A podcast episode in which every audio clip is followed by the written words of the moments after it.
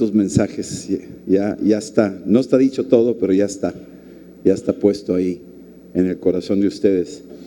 Eh, nosotros hace un tiempo eh, comenzamos en Monterrey, tenemos una carrera donde empezamos en Puebla primero y luego Dios nos usó en Pachuca para abrir un grupo ahí con un preso, un compadre mío que era cristiano pero cometió un fraude y yo le dije que no lo hiciera, pero lo hizo y, lo, y lo detuvieron y lo metieron a la cárcel ahí en Pachuca. Y ahí fuimos a ministrarlo, estaba llore y llore por su desobediencia. Pero ahí empezó un grupo, se empezaron a convertir los presos y al rato este, la gente de afuera de Pachuca empezó a ir después de la reunión que teníamos adentro y nos invitó a otra, a las casas y ahí estuvimos abriendo ahí en una casa, ahí en Pachuca, estaba como tres horas de ahí de, de Puebla y después empezó y nació un grupo que se llamó Viento Recio, que ahora está el pastor ahí, Daniel Peredo, y de ahí se, se, expandió el, ministerio de Viento Recio en esa zona de Hidalgo y en otras partes. Y después Dios nos mandó a Japón y así igual, lo mismo, Dios de alguna forma nos lleva, nos conecta con gente que no esperábamos, pero esas son las formas en que Dios trabajó. Y luego nos trajo a México y estuvimos ahí y en el mover del Espíritu Santo nos llevó a abrir hace 14 años Amistad de Monterrey y abrimos un instituto que se llama Epicentro donde entrenamos en, un año un curso intensivo y el segundo año es la escuela de avanzada de Epicentro.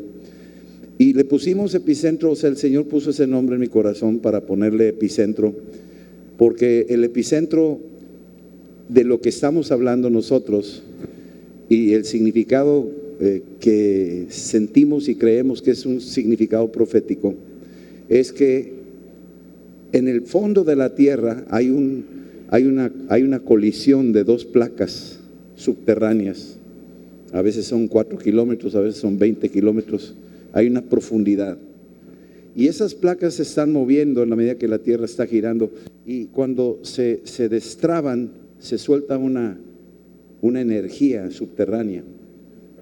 Y ese punto se le llama hipocentro, es algo escondido, es algo, oculto. Los científicos no lo pueden detectar con mucha facilidad. ¿Le pueden bajar un poquito ahí atrás? Bajarle, sí, un poquitito. Pues, está muy acústica. Ok, gracias. Y se suelta esa energía de ese punto y sale a la superficie de la Tierra y ahí donde sale es el epicentro.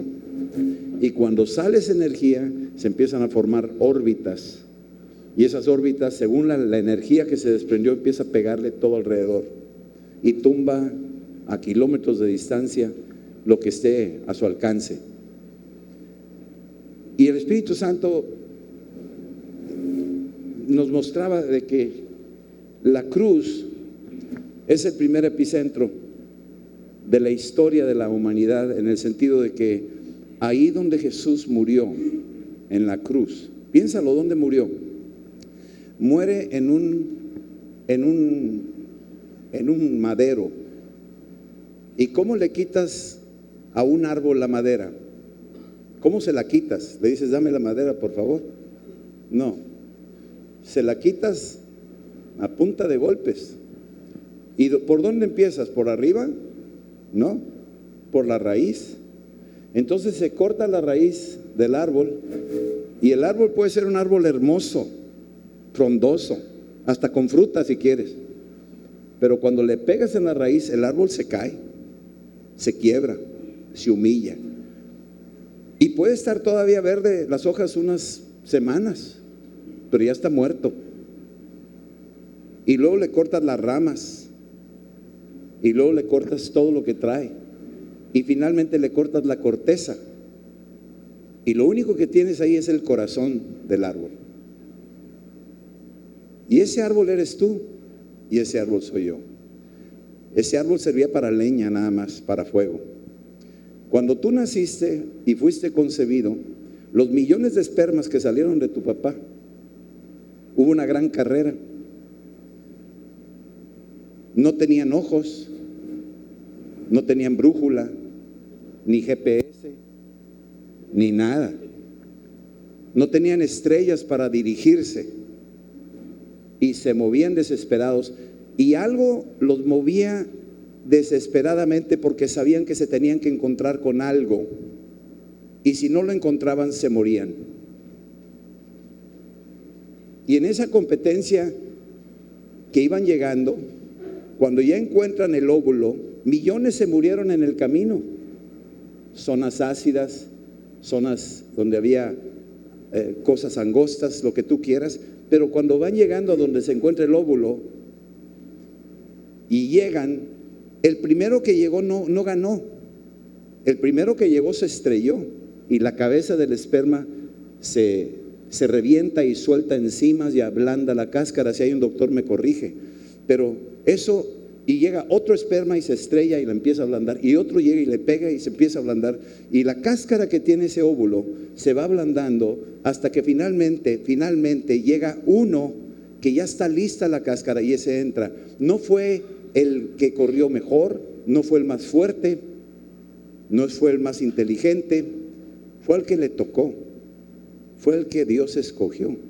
Y cuando entró, solamente dos tipos hay, o XY o XX. Y a ti te tocó ser XY.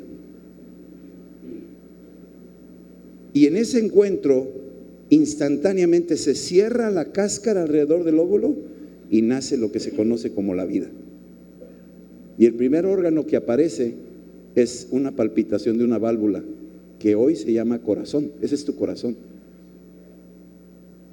La distancia que recorre un esperma al óvulo son como de aquí a la luna. Piénsalo. Eso es lo que recorre el esperma en su tamaño. Y hablando de esto, cuando Adán y Eva pecaron, Dios los creó así, hombre y mujer, y luego hizo de ellos lo que existía, el huerto, le dijo, el día que de este árbol comas vas a morir, se los dijo, se los, advirtió, se los indicó, este es el árbol, no quiero que comas de ahí, el día que comas de ahí te vas a morir.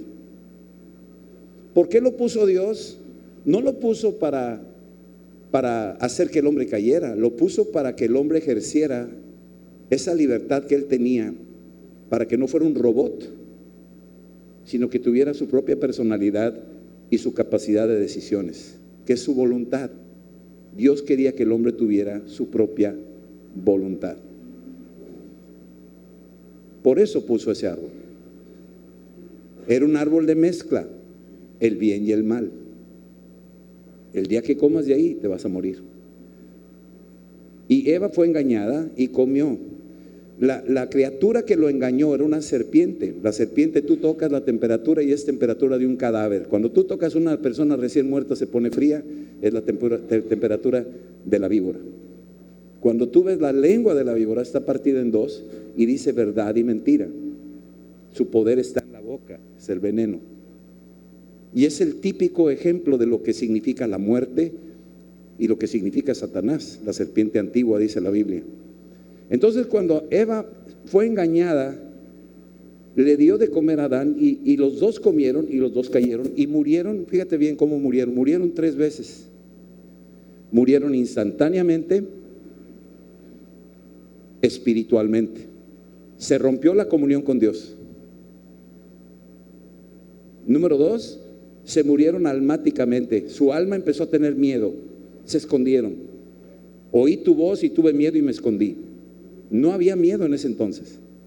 Entonces el, espíritu muere, el espíritu que nos comunica con Dios se trunca, se muere. Por eso el hombre está truncado, no tiene comunión con Dios. Hoy en día tú lo buscas, vas a la India, vas a, a donde quieras. El ateo no cree en Dios, está roto, está muerto su espíritu, no tiene comunión con Dios. Su espíritu está muerto. Sabe que existe algo, pero, pero no lo conoce. Se, puso un telón. Por eso después en Israel tuvieron que poner un velo que separaba el lugar santísimo del lugar santo. Y luego muere su, su alma. Empezó a haber ira. Empezó a condenar. La mujer que tú me diste, o sea, rebelión, grosero. Empezó a, a odiar, empezó a, a tener ira, empezó a tener depresiones, empezó a tener miedo, empezó a tener angustia, empezó a pasar. Ese es el alma enferma de muerte, está y se va muriendo gradualmente. El instantáneo fue el espíritu, el alma es gradual. Y luego también murió la tercera parte de ese hombre, que es el cuerpo. El cuerpo, le dijo Dios, al polvo volverá, porque del polvo te tomé. Entonces, tú tienes las tres muertes instaladas. Desde el momento de tu concepción, nacimos muertos espiritualmente, sin comunión con Dios. Nacimos en un ambiente donde lloramos, sufrimos, reímos, nos gozamos y luego volvemos a llorar y nos confundimos y el alma está atribulada. Y tú inviertes tu vida en cosas vanas. Y luego tu cuerpo, cada día que pasa, tú ahorita entraste jovencito, terminando la reunión vas a salir más viejo. Porque el tiempo no lo para nadie. Es irreversible. Y esas tres muertes han infectado toda la raza humana. Por eso muere un esquimal, un ruso, un chino, un japonés. Y no importa qué religión tenga, están infectados de muerte toda la raza humana. Olvídate del coronavirus. No tiene nada que ver eso. Esto es una infección que viene desde allá. Mi abuelo tenía, eh, cuando yo era niño, mi abuelo tenía un dedo muy chiquito. Y yo le dije, abuelo, ¿por qué tienes ese dedo tan chiquito? Y me dice, porque cuando yo era niño, yo vi un conejo que corrió y se metió en un pozo y metí la mano allá en el rancho y cuando metí la mano había una víbora y me mordió el dedo. Y yo saqué la mano y estaba prendida la víbora de mi dedo. Y entonces la sacudí y corrí y les dije a mis papás lo que me había pasado, pero no había doctores, no había hospitales, no había medicinas y esa, esa tarde yo me empecé a, morir, me empecé a, infectar ahí, me dio calentura. Y llegó una señora ahí, de ahí cerca, que manejaba hierbas y nos puso unas hierbas ahí y me los puso en la mano. Y la fiebre me duró por una semana y sobreviví, pero el dedo se me quedó chiquito. Y esa es la historia. Y yo dije, años después, estaba yo orando y el Espíritu Santo me dijo, si tu abuelo hubiera muerto a los siete años de edad, tu papá no nace. Y si no nace tu papá, tú no estás aquí. Quiere decir que yo soy una continuación ininterrumpida hasta Adán y Eva. Y tú también. Ininterrumpida, ¿eh? Y quiere decir que si estás en este tiempo y naciste en este país y que tú naciste con ese sexo que tienes, es porque hay un diseñador maravilloso que te ha traído este mundo, pero vienes infectado de las tres muertes. Cuando Cristo muere en la cruz, nos devuelve las tres vidas. La primera vida que te devuelve es tu relación instantánea con Dios. Tu espíritu se vivifica por la sangre de Cristo. Cuando tú crees que Jesús es tu Señor, tú te vuelves a revivir el Espíritu, se revive, entra el Espíritu Santo. Eso es instantáneo. Luego viene la segunda vida, que viene siendo tu alma, que estabas caído y con complejos y ahorita pasamos y algunos llorando y todos atormentados y unos siguen pensando, no creo, no merezco, Dios lo que me hizo, la vergüenza, lo que yo hice. Pero el alma, dice Efesios 4:22, en cuanto a la pasada manera de vivir y de pensar. Despójate del viejo hombre y vístete del nuevo hombre que es conforme a Cristo. Quiere decir que tu alma está siendo renovada. Ahorita aquí sentado oyendo la palabra te estás renovando. Tu mente se está renovando. Aquella cochambre, aquella basura, por la sangre de Cristo, tu conciencia está siendo lavada. ¿Cómo es posible que un asesino como Saulo de Tarso pudiera escribir las epístolas? No es posible para el hombre. Se merece morir. Pero a los ojos de Dios, Saulo de Tarso se renovó su mente por el Espíritu Santo y tuvo una mente renovada. Y por eso podía hablar de Cristo. Ya no lo anclaba el pasado. ¿Sí me estás entendiendo eso? Su mente estaba renovada y tú tienes que renovar tu mente. Pero no nada más eso. La tercera vida que devolvió Cristo en la cruz es tu cuerpo. Cuando vino sanó ciegos, sordos, cojos, leprosos, resucitó muertos y demostró su autoridad y poder sobre todas las cosas. Así es que tu cuerpo, aunque se esté envejeciendo el cuerpo, Jesús les dijo, el que cree en mí, aunque muera, vivirá. Job dice que yo volveré a ver, del polvo me va a levantar, con estos ojos de carne lo veré yo y no con otros. No está hablando de reencarnación, está hablando de resurrección. Y eso es lo que Cristo hizo en la cruz, nos devolvió las tres vidas. Y por eso es importante anunciar el Evangelio a todo el mundo, para que cuando conozcan a Cristo es como el esperma, se conecta con el Evangelio y hay vida. Pero ya no es vida biológica, es vida espiritual, es vida eterna. Yo sabía que existía Dios, yo tenía hambre de conocer a Dios y yo sé que muchos de ustedes también buscaban de alguna forma, ¿qué es esto? ¿Cómo es? El esperma nunca había llegado al óvulo, no sabía lo que era, pero estaba desesperado por encontrarse con él. Y se encontró, y cuando se encontró, por la gracia de Dios, activó vida en ese encuentro. Por eso llamaron aquí a pasar a recibir a Cristo para que se activara vida eterna adentro de ti. La cruz es un palo muerto, es un palo listo para el fuego. Ya no tiene raíces con este mundo, se acabó. Eso éramos tú y yo. Somos pasajeros, vamos a hacer neblina. En unos 50 años se acabó el 20, tú ya no estás aquí. ¿Sí me entiendes esto? Y esa realidad la traes encima. Pero cuando Cristo viene a tu vida, ya no hay temor de la muerte. Ya no le tienes miedo al diablo. Y ya el pecado no se enseñoreará más de ti. Esas tres cosas Cristo las destruyó en la cruz. El diablo, el pecado y la muerte. Ese árbol seco, sin gloria, ese corazón nada más desnudo, Jesús lo empapó con qué? Con su sangre. Y es una sangre distinta a la tuya y a la mía, porque no viene de Adán y Eva la sangre de Cristo. Él fue concebido por el Espíritu Santo en una doncella, en una virgen. Y la sangre que Jesús trajo a este mundo es distinta a la tuya y a la mía. La tuya mancha y tú no me puedes salvar a mí. Tu sangre no me puede borrar mis pecados, ni la de Buda, ni la de Mahoma, ni la de nadie. La única sangre que limpia y tiene poder y habla a favor de nosotros es la sangre pura, santa, increíblemente poderosa que es la sangre de Cristo. Y esa sangre está aquí en, esta, en esta hora. Tú puedes decirle, Señor, lávame con tu sangre y la sangre, aunque no la veas, por creer en ella, tiene poder. Romanos 3:25, Romanos 3:25 dice, somos justificados por la fe en la sangre de Jesús. Entonces el primer epicentro fue la cruz. Ahí se soltó un poder del amor de Dios que afectó y hasta las rocas se partieron, el velo se rasgó. Y ese epicentro, las ondas del poder del amor y de la sangre de Cristo está tocando naciones todavía día tras día a todo el que está oyéndolo. Tú estás oyéndolo aquí en Valles, el Evangelio, pero sabes en Japón también, y sabes que en Italia también, y, en África, me acaba de mandar un correo un pastor amigo mío, también allá. Está corriendo el epicentro, está tocando gente. Es un poderoso epicentro. ¿De dónde salió? De las entrañas del corazón de Dios, oculto que tú ni sabías, pero se murió en la cruz por ti antes de que tú nacieras. Fue pagado tu precio. Tus pecados, cualesquiera que sean, aquí lo dice, han sido lavados y borrados y jamás tendrá memoria de ellos. Créele a Cristo y no te dejes condenar por el diablo. Vete en paz y no peques más. Así le dijo Jesús a esa mujer adúltera. Ni yo te acuso.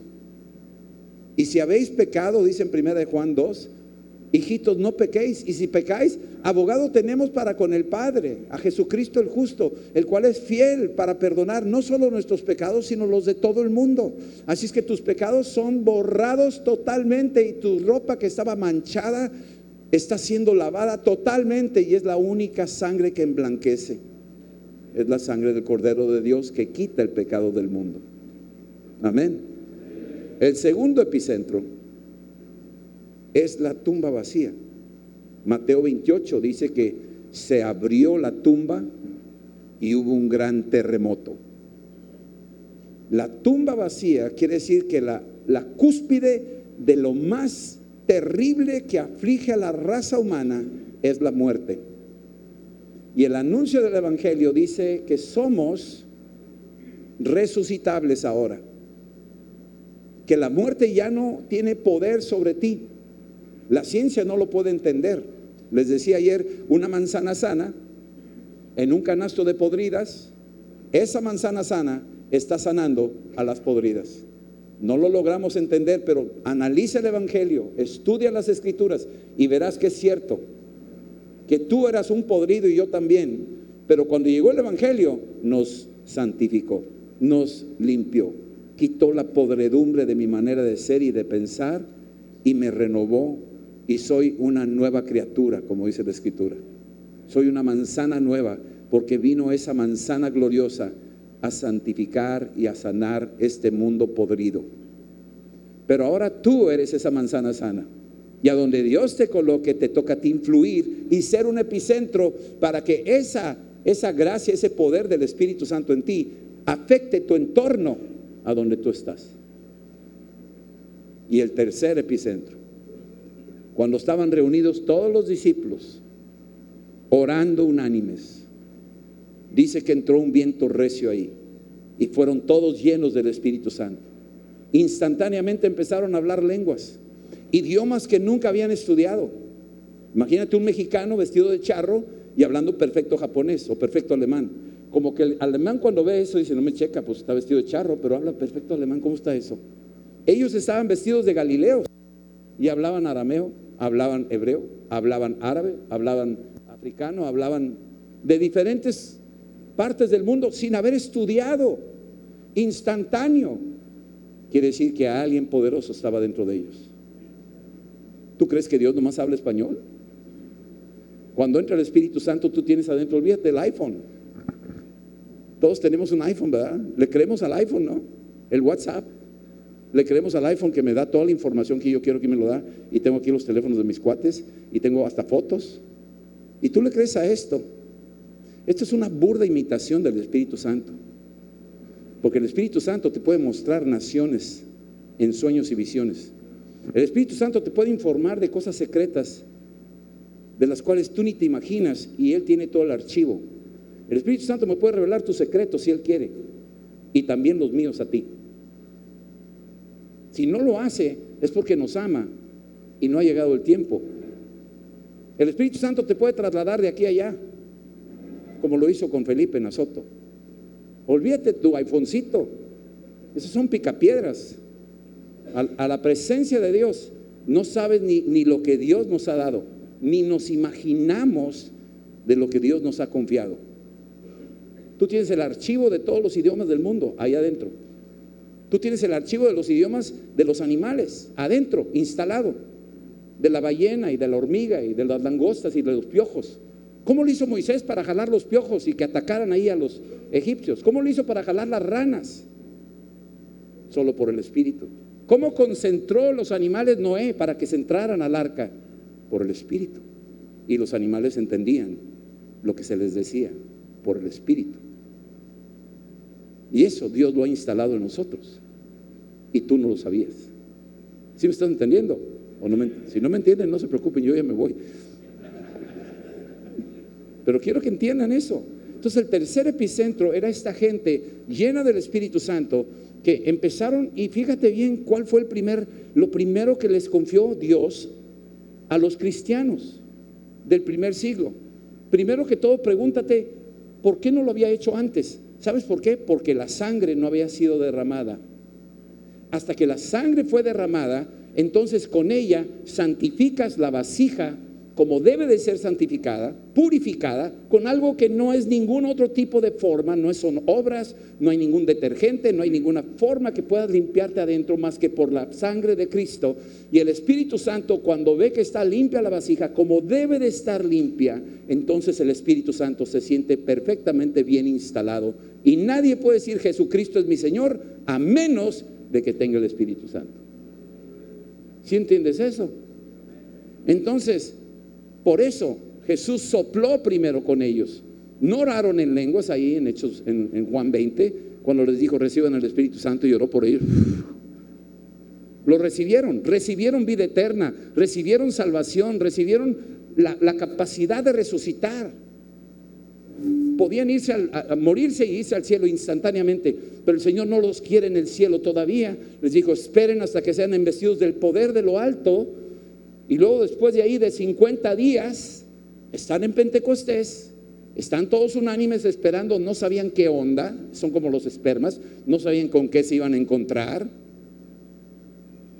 hasta que el Espíritu Santo entró como un viento recio y los llenó a todos, dice la Biblia a todos, no a cierta gente, a todos los que estaban ahí buscando, a todos los que habían sido lavados, a todos los que habían visto el Evangelio en vivo. Ellos vieron a Cristo muerto y a Cristo resucitado. Ellos vieron el Evangelio. Tú nunca has visto el Evangelio, tú has oído el Evangelio y tú eres más bienaventurado. Porque has visto, has creído, le dijo a Tomás. Pero dichosos los que nunca han visto y han creído. Y así es que tú eres más dichoso que los apóstoles. ¿Sí entiendes eso? Y entonces cuando entró el Espíritu Santo, lo primero que, el Espíritu Santo les concede, primero hay que entenderlo, les dio vida espiritual, les dio vida almática, les dio vida física. ¿Y cuál fue el primer don que les dio? ¿Les dio sanidad? ¿Les dio profecía? ¿Les dio eh, discernimiento espíritus? ¿Les dio milagros? ¿Les dio ciencia? De los nueve dones de 1 Corintios 12, ¿Cuál de los nueve les dio ahí? ¿Cuál fue el primero que les dio? No los oigo. ¿Cuál fue? ¿Eh? Lenguas. ¿Y por qué les dio lenguas? ¿Por qué no les dio sabiduría? ¿Por qué no les dio fe? ¿Por qué no les dio ciencia? Porque Dios creó el universo hablando. Y ahora quería que sus hijos aprendieran a cambiar el curso de la historia llenos del Espíritu, hablando, hablando una nueva lengua. Por eso empezaron a orar en lenguas. Y por eso esto es para todos, no es para cierta gente. Hay una doctrina que no es cierta gente. Hay otra doctrina que dice nomás los apóstoles. Nada más lejos de la realidad. Satanás es un mentiroso. Él sabe que el que ora en lenguas a sí mismo se edifica. Lo sabe. Tú tienes a Nehemías operando dentro de ti. Nehemías quiere decir Dios consuela. ¿Y cómo se llama el Espíritu Santo? El que te consuela. ¿Sí me entiendes esto? El consolador. Nehemías tenía que construir los muros, ¿verdad que sí? ¿Y quién vino afuera? Zambalat, Tobías y el árabe. ¿Y qué le decían? Tú no puedes construir eso, tú no debes de hacer eso, y bla, bla, bla, y se les va a caer y que no sé qué, ¿verdad que sí? Y cuando alguien quiere hablar a lenguas, ¿qué te viene a la mente? ¿Estás diciendo tonterías? No es cierto, eso no cuenta. Estás loco, estás mal de la cabeza, eres un fanático, ¿eh? Estás fuera de lugar. Eso es un desorden, eso no es correcto. Y esos son espíritus que quieren parar la edificación de la iglesia, la edificación personal tuya. Necesitas el Espíritu Santo para construir. Ahora te voy a platicar una historia, ahí te va. Hechos capítulo 27, esta la he enseñado varias veces, no sé si ya la oíste, pero te la voy a repetir para que me entiendas. Capítulo 27, el apóstol Pablo está siendo llevado en un barco, preso, a Roma. El apóstol Pablo, escúchenme, en Hechos 9 tuvo un encuentro con Cristo. Cuando lo encontró, preguntó, ¿quién eres? ¿Quién eres, Señor? Y Jesús le dijo, yo soy Jesús a quien tú persigues. Tuvo un encuentro, no sabía quién era. Tenía religión, pero no conocía a Dios. Muchos de nosotros tenemos religión, pero no conocemos a Dios. Tuvo un encontronazo ahí. Estaba ciego no sabía qué seguía. Y muchos de nosotros estamos ciegos, no sabemos qué, voy a, qué, va, qué va a ser de mí mañana.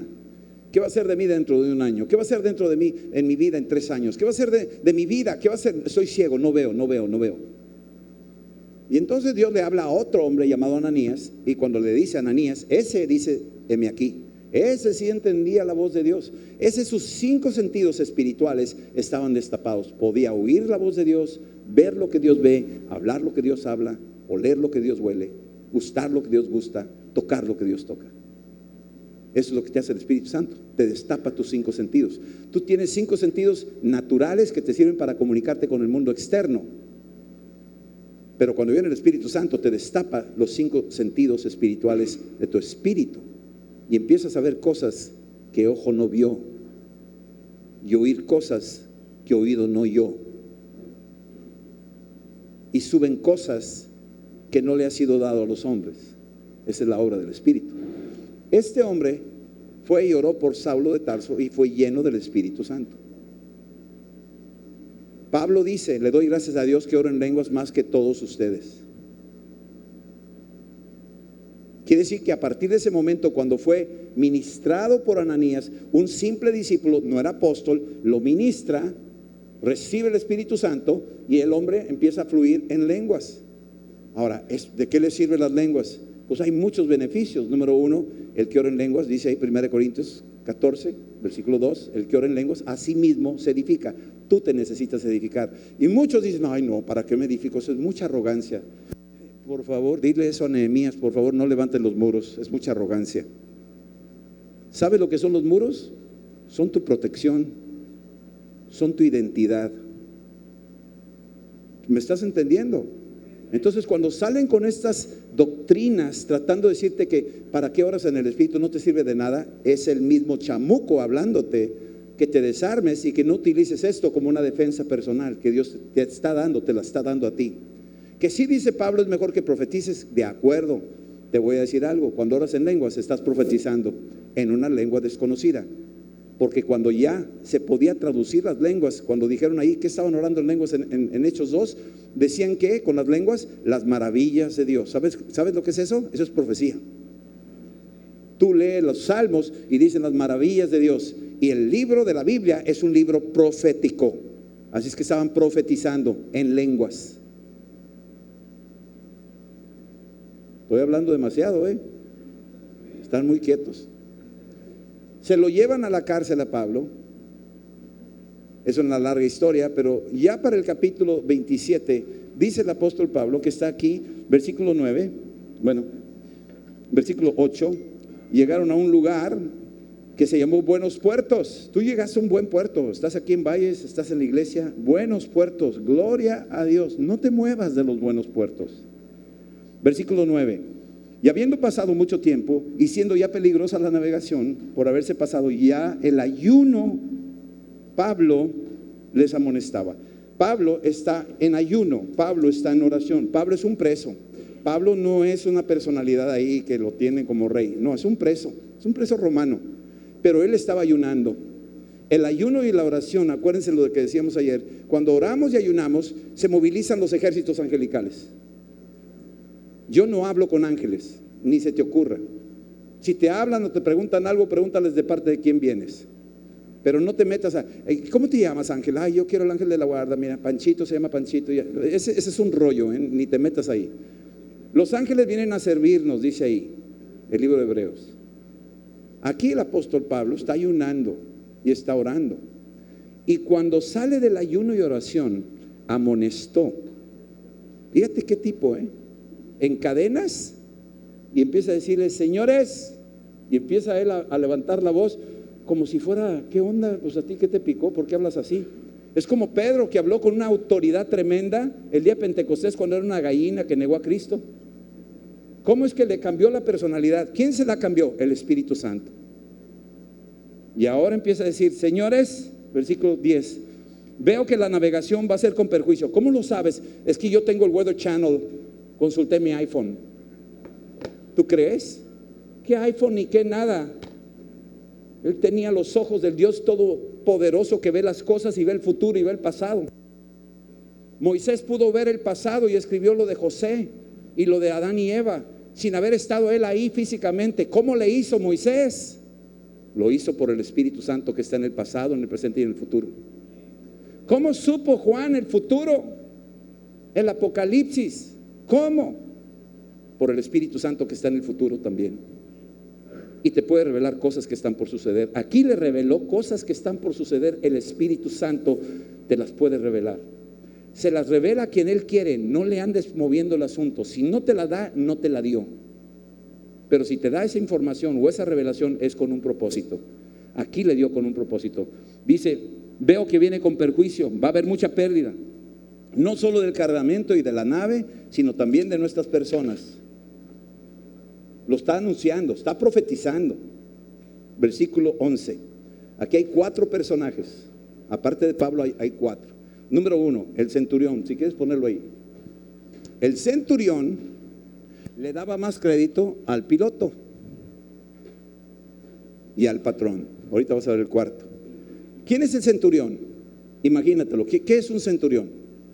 Es un hombre de guerra, un hombre entrenado, un hombre que tiene musculatura, tiene armadura, tiene posición y confía en sus músculos. Tiene un cuerpote así y una cabeza del tamaño de un aguacate.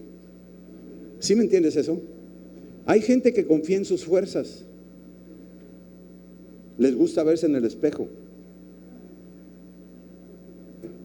Hay muchos que creen en sus fuerzas. Estoy joven, sí puedo. El centurión representa la carne, representa tus, tus facultades físicas a las cuales puedes confiar en ellas. Moisés confiaba en sus facultades físicas hasta que finalmente quedó allá de 80 años y tartamudo y entonces Dios dijo, así te quiero. Porque bástate mi gracia, yo perfecciono mi poder en tu debilidad, no en tu musculatura, no en tu carne, no en tus habilidades físicas. El centurión le creyó más a quién? Al piloto. ¿Y quién es el piloto? El piloto es el que conoce las estrellas, el que leyó muchos libros, el intelectual del barco. El piloto es el que sabe mucha tecnología. Te sabe de iPhones, iPad y nanita y de todos los demás. O sea, ese hombre es el, es el piloto que ve las estrellas y las interpreta y sabe y lo que y tiene mucha inteligencia, tiene 10 mil títulos, estudió en las mejores universidades del mundo y es un pilotazo. Ok. Entonces el centurión, que es el carnalito, le confía al intelectualito, le crea al que tiene muchos libros y conocimientos y yo sé, ok, mucha teología a lo mejor. Y le creía también, no nomás al piloto, porque el piloto se guiaba por las estrellas. En aquel entonces no había radares, no había GPS. Entonces está confiando nada más en lo que él puede confiar. El, centurión confía en el piloto. Y confía también en el patrón. ¿Y quién es el patrón? Pues el que trae la lana, el, que tiene la, marina mercante, el que tiene los buques y los barcos y los, los mercados, el patrón, el que trae la papocha, ese. Ese es el patrón. Y el patrón, pues es el que, el que trae la lana, esa es la persona inteligente. El que trae el dinero, ese es el que aquí vale, es el que cuenta. Y el centurión con cabeza de aguacate pensaba que ese también, el del dinero. Y el del dinero bien confiado. Y oye a Pablo, el centurión, nombre. Y el piloto lo oye, nombre. Y el dueño del barco, ¿qué traes? Es mi barco, yo hago con él lo que quiero. ¿Sí me están entendiendo? Y ahí está el apóstol Pablo.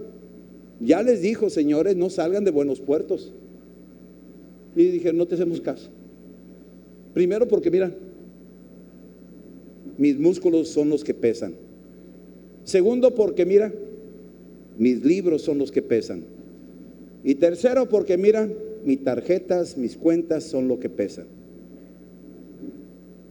Creen que con eso lo van a callar. El cuarto grupo, versículo 12, y siendo incómodo el puerto para invernar, siendo incómodo, a veces el caminar con Cristo es incómodo, mi amado. A veces es incómodo y a veces es mejor que sea incómodo. La cruz es un lugar incómodo, no está acolchonada. Y Jesús dijo, carga tu cruz y sígueme. Así es que no esperes caminar con Cristo que va a ser un paseo o un picnic. Es un continuo morir. La tentación va a estar al día, el diablo te va a tocar la puerta todos los días. Hay viejitos de 88 años que cometen adulterio, 88 años y siguen viendo pornografía. O sea, la tentación no termina hasta que te mueres. Estás en guerra. Y aquí dice que era incómodo para inventar. La mayoría, ese es el cuarto grupo, la mayoría, la mayoría, voto por voto. Y votaron todos, la mayoría, la democracia. Yo creo que la democracia es un mal necesario, pero no es la solución. La dictadura tampoco. La intervención de Dios es la que debe de contar. El consultar con Dios, ¿qué quieres tú que yo haga? Como dijo Saulo de Tarso. Pero aquí la mayoría es como tú pensarías, pues es que la mayoría lo hace, pues yo también. La mayoría, este, pues se la truena, pues yo también. La mayoría ve pornografía, pues yo también. La mayoría adultera, pues yo también. La mayoría va a esta religión, pues yo también. La mayoría. Y no siempre la mayoría tiene razón. Hay mariposas que comen excremento, millones. Y eso no quiere decir que tú puedas comer excremento. Pero es que la mayoría, pues será la mayoría. Pero tú no estás llamado a eso. Los salmones van en sentido contrario y no son la mayoría. Los peces, la mayoría, corren en sentido contrario. El salmón es el único que abre brecha en sentido opuesto. La mayoría decidió. Y cuando ellos dieron eso, pensando que ya lo habían alcanzado, y eso es lo que le está pasando a México y al mundo entero, creen que sus sistemas van a funcionar. Déjame decirte, ya está, la iglesia es la que trae la voz. Y cuando digo iglesia, hasta ni quisiera usar esa palabra. Es el pueblo de Dios que tiene la voz, el pueblo auténtico de Dios, el nacido de nuevo, lavado con la sangre de Cristo, lleno del Espíritu Santo, es el que tiene la voz. Y tarde que temprano nos van a pedir consejo, te lo aseguro. Van a venir a pedir consejo. ¿Cómo le hacemos? Y no porque seamos mejores que ellos, sino porque tenemos una tremenda responsabilidad dada por Dios. Nos escogió para un paquete como este.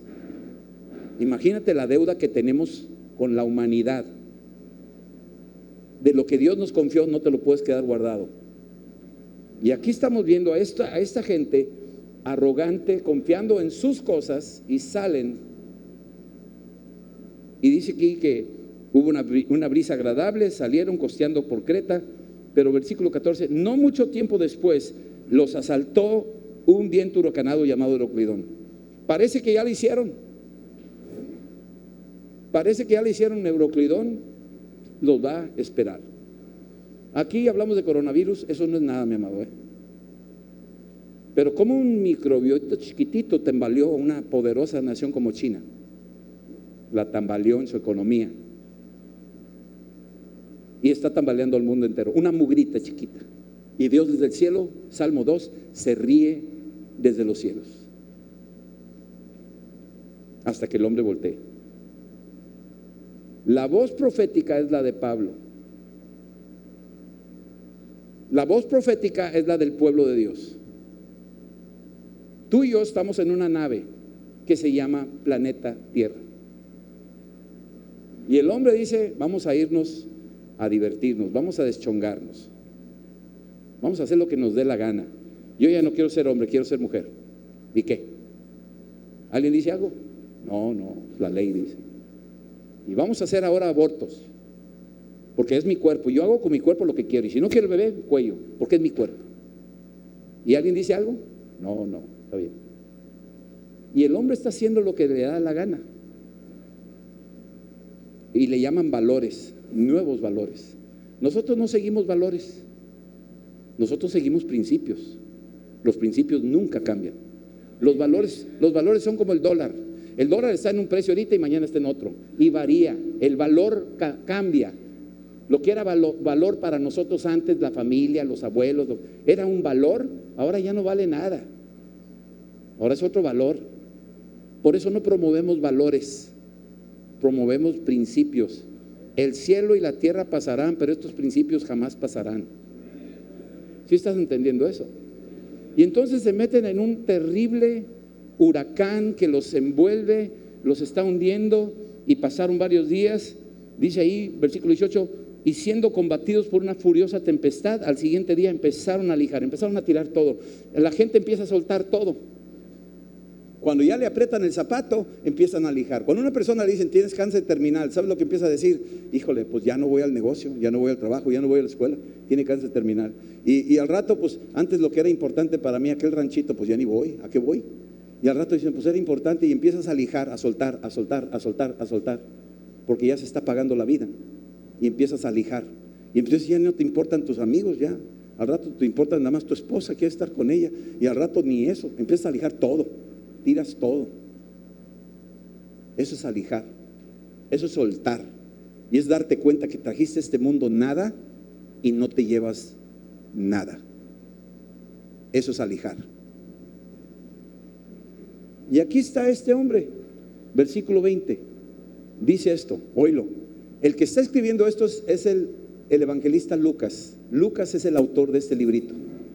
Y está diciendo, iba en el barco con Pablo. Y dice esto, versículo 19. Y al tercer día, con nuestras propias manos arrojamos los aparejos de la nave. Versículo 20. Y no apareciendo ni sol ni estrellas por muchos días, piénsalo, se capoteó el cielo, vino un norte de aquellos, no veían estrellas, no veían sol, no veían luna. ¿Qué le pasó al piloto? ¿Qué le pasó a su GPS? ¿Tú has pensado alguna vez que todos los satélites que están manejando la información mundial del Internet, un aerolito, una mugre de nada, una lluvia de aerolitos, vengan y estrellen y le peguen a los satélites desde ahí?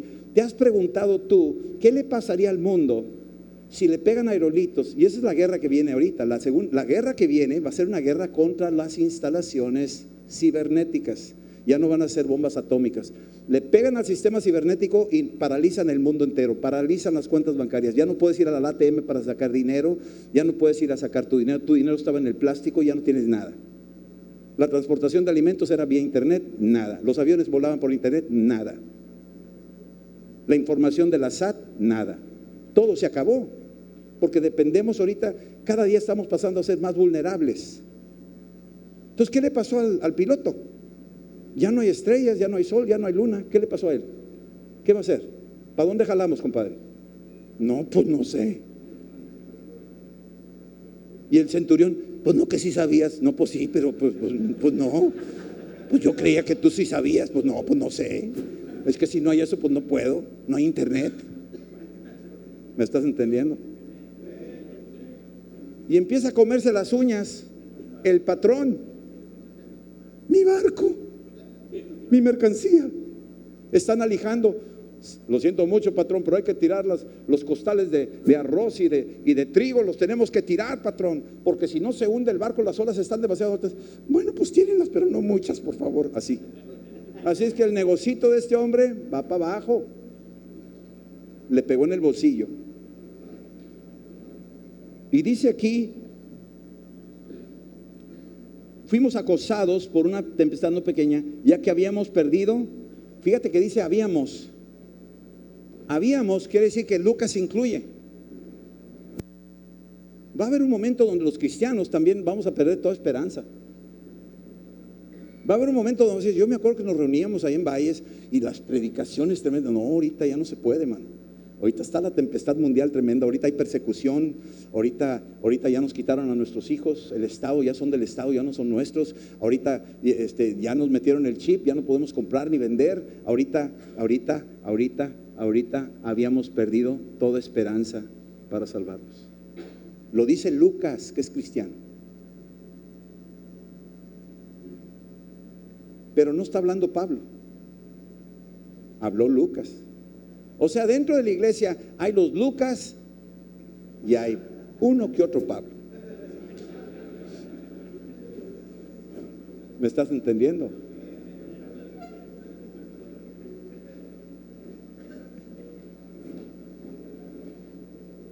Y ya después, dice ahí, versículo 21, entonces Pablo, como ya hacía mucho que no comíamos puesto en pie en medio de ellos, les dijo, Habría sido, por cierto, conveniente, oh varones, haberme oído, no zarpar de Creta tan solo para recibir este premio. Me hubieran hecho caso. O sea, en otras palabras, ¿nunca has oído cuando tu esposa te dice, te lo dije? ¿Te lo dije? ¿No te dije? ¿Y cómo te sientes cuando te dice, te lo dije? ¿Cómo te sientes? Te dan ganas de apestar el pescuezo, pero tiene razón. Tiene razón. Y Pablo se levantó y dice, me hubieran hecho caso. Y todos está el, soldado con cabeza de aguacate ahí. Todo es cierto. Y el piloto, sí, sí es cierto. Y el del barco, el dueño del barco, sí, mi cochinito.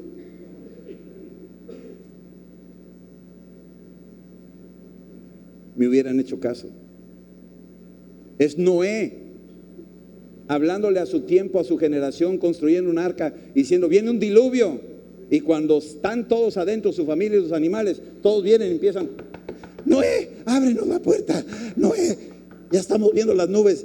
Eh, Noé, ábrenos, por favor, ábrenos. Somos cuates. Acuérdate que yo, yo aporté un kilo de clavos para la construcción del arca.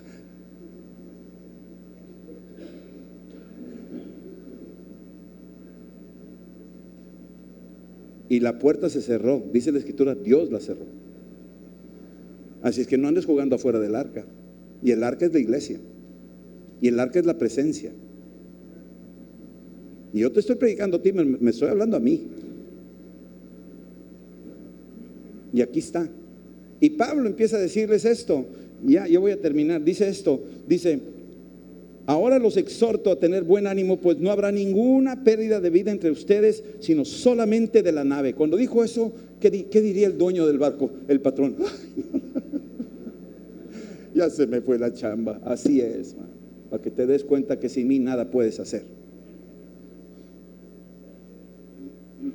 Si Dios te está bendiciendo, y estoy usando esta frase muy seguido, si Dios te está bendiciendo, se lo digo a la iglesia ahí en Monterrey, si Dios te está bendiciendo y te va a bendecir, escúchame bien, te va a prosperar sobrenaturalmente, toma lo que necesites y lo demás invierto en el reino de Dios. No trates de quedarte con todo. Toma lo que necesites, paga tus deudas, haz lo que necesitas hacer y lo demás invierten en el reino. Si tú haces eso, te va a volver a venir la bendición. Pero si tú dices, no, a lo mejor no vuelve a venir, te hundes con tu bendición. Te va a hundir tu bendición. El apóstol Pablo está diciendo, ¿saben qué, señores? Se acabó el 20. Ni espada, ni ejército como el centurión, ni tecnología, ni intelectualismos, ni conocimientos científicos al contrario, cada vez que descubrimos científicamente cosas, más nos hundimos. Es arena movediza. No digo que seamos tontos e ignorantes y no utilicemos la tecnología. Claro que no. Pero lo que sí es cierto es que no endiosemos la ciencia y la tecnología. Ella nos debe de servir a nosotros y no nosotros a ella. Si estamos entendiendo? Ponle un bozal, frénala. No dejes que te gobierne. Porque eso es lo que está pasando. La gente quiere comodidad y comodidad y comodidad y comodidad y comodidad. Cosas más prácticas, prácticas, prácticas, prácticas. Ahora me tiempo. Ya no quiero trabajar. Antes eran 60 horas, ahora 40. Ahora quiero una de 20 horas. Ahora ya ni siquiera quiero llegar a la casa y tener que meter la llave. Yo le digo, ábrete. Y se abre sola. Y, y yo quiero que se prenda el clima. Préndete, Lucy. Y se prende. O sea, ya, no estoy trabajando. Todo está dominado por, por mí. Yo soy Dios. No sabes, man. Las computadoras ahora nos están rebasando en inteligencia y al rato ellas te van a decir a ti, tú te callas, tú te sientas, yo gobierno.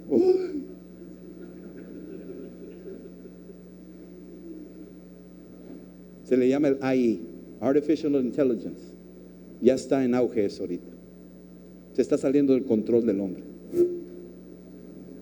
Y dice aquí, tengan buen ánimo. Necesitamos una voz de fe en medio de la iglesia, una voz profética, en medio de la iglesia. Necesitamos una voz profética en la casa. Un padre que diga, ánimo, no se preocupen, todo va a salir bien, porque he estado orando y Dios me ha mostrado lo que va a pasar. Un padre que ora. Y aquí dice, porque esta noche ha estado conmigo el ángel del Dios de quien soy y quien sirvo, diciendo, Pablo, no temas es necesario que comparezcas ante el César y aquí Dios te ha concedido todos, subrayalo, todos los que navegan contigo. La conclusión del mensaje. Un hombre en medio de una nave que se está hundiendo, una manzana sana en medio de una canasta de podridas. Está orando y ya lo dijimos, cuando oramos se movilizan ejércitos angelicales bajo un ángel. Igual que con Daniel, bajo un ángel. Igual en el libro de los Hechos 12, que la iglesia oraba sin cesar, bajo un ángel. Aquí está orando Pablo, la iglesia que ora, y bajó un ejército.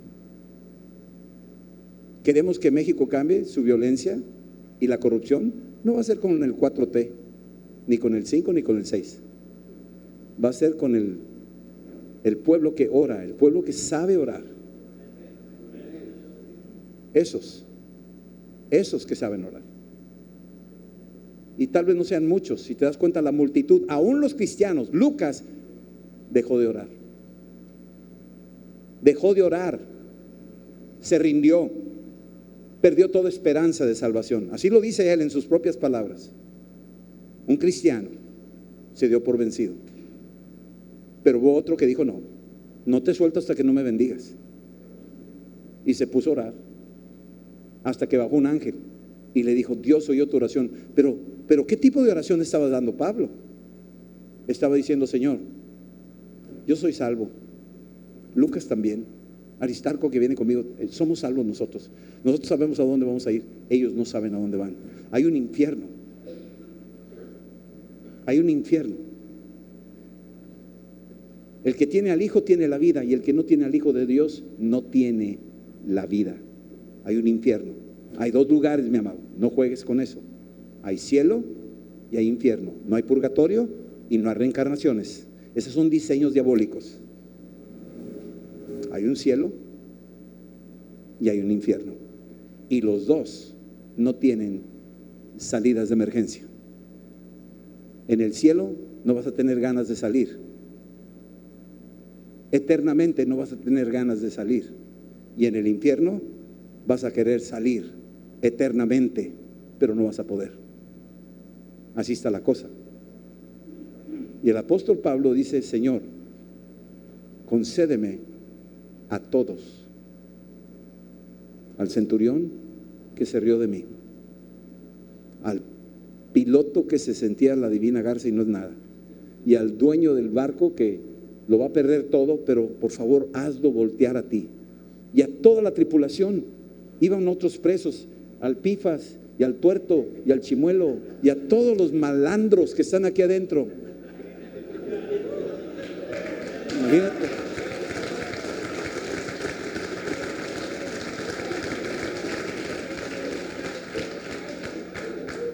Imagínate. Oró por ellos. Y el ángel bajó y le dice, híjole, Pablo, te aventaste un cien, man. Le pediste a Dios y Dios te escuchó y para esto he venido. Te los ha concedido todos.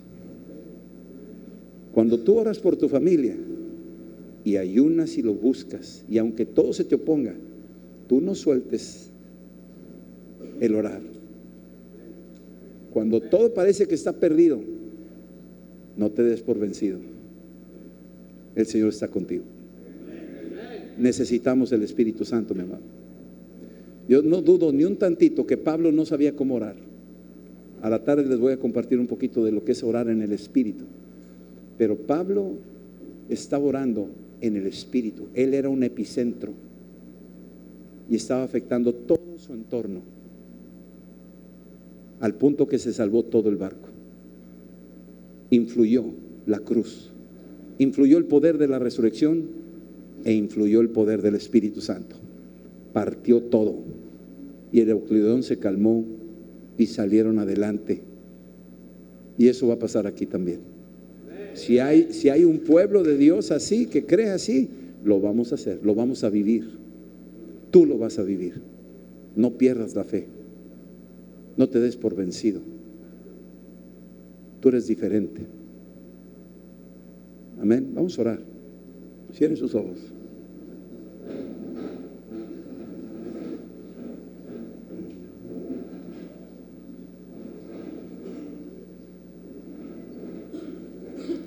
Tú puedes pedirle ahorita al Espíritu Santo que venga sobre tu vida. Si tú nunca has recibido a Cristo, tú puedes decirle ahora, Señor, dame, dame la vida dame la vida del Espíritu. Ahí díselo, Señor, dame la vida del Espíritu. Reconéctame contigo, Señor. No te conozco. Camino a tientas, estoy ciego, no sé qué sigue, no te conozco, no, no te entiendo. Necesito la luz que solo viene de ti. Estoy como Saulo de Tarso, como un ciego. Señor, tócame para poder ver. En el nombre de Jesús, conviérteme en un epicentro. Díselo ahí, Señor, toca mi vida, Señor. Tu sangre, Señor, pídela. Tu sangre me lave, Señor. Tu sangre borre mis pecados. Tu sangre me santifique. La sangre de Cristo prepara el corazón para que el Espíritu Santo se, se acomode adentro de mi ser. Invoca al Espíritu Santo, llámalo y dile, Espíritu Santo, ven. Llámalo, dile, Espíritu Santo, ven. Ven y, y- mora en mi corazón. Y dame vida espiritual. Y, y cambia mi mente ahora. Empieza, en- pon tu mano en la cabeza, sí, pon tu mano en la cabeza y empieza a decirle, Señor, da vida a mis pensamientos. Da vida a mi memoria, borra lo malo y renueva mi entendimiento, Señor. Yo quiero ser renovado por tu Espíritu Santo. Da vida a mi alma, Señor. Da vida a mi alma. Díselo, da vida a mi alma, Señor. La necesito, Dios. En el nombre de Jesús. Y también empieza a invocarlo y dile, da vida a mi cuerpo, Señor. Yo te creo a ti, que tú puedes sanar ahora, sana ahora. Hay enfermos entre nosotros, Espíritu Santo, sana ahora.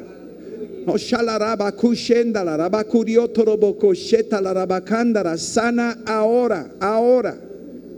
En el nombre de Jesús, Señor.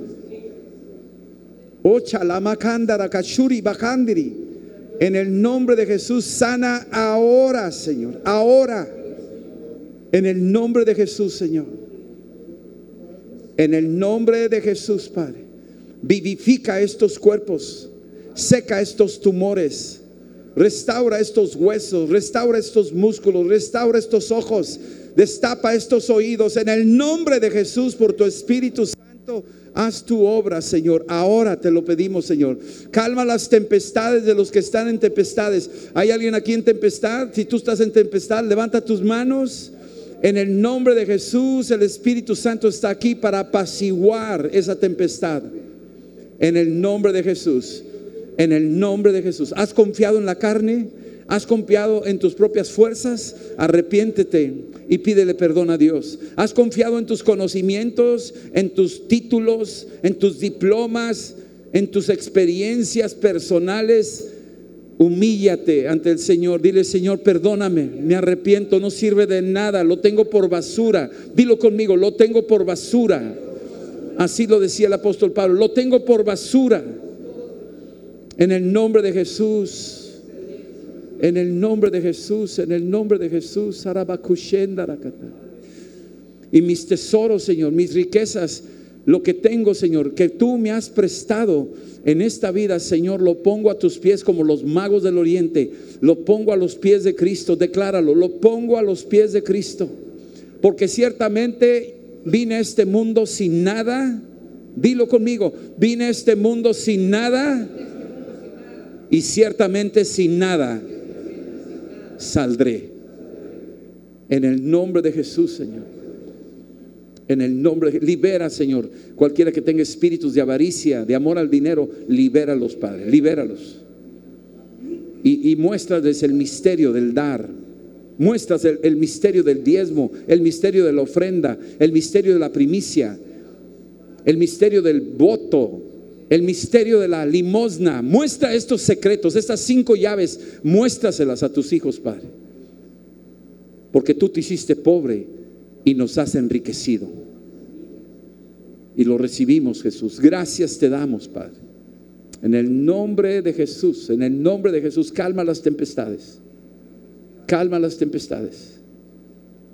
Calma las tempestades. Santiago capítulo 5, versículo 17 dice que Elías era un hombre sujeto a pasiones igual que las nuestras, y oró para que no lloviera y dejó de llover tres años y medio. Y volvió a orar y llovió. En el nombre de Jesús. Un hombre sujeto a pasiones igual que nosotros. Oró y creyó. En el nombre de Jesús. Recibe esta revelación, recibe este poder, recibe esta gracia. Con acción de gracias, nomás dile gracias Señor. Es todo lo que puedes decirle. No hiciste nada por ella. Solo dile gracias. Y úsame, Señor. Úsame, Señor. Que sea yo una persona que influye por donde quiera que vaya, que, que yo afecte mi hogar, que yo afecte mi ciudad, que yo afecte la nación, que yo afecte las naciones. Señor, en el nombre de Jesús, Padre, venga tu reino sobre tus hijos, te lo pedimos, Padre. En el nombre de Jesús, Señor. Aleluya, Señor. Amén. Amén. Okay. Dios los bendiga.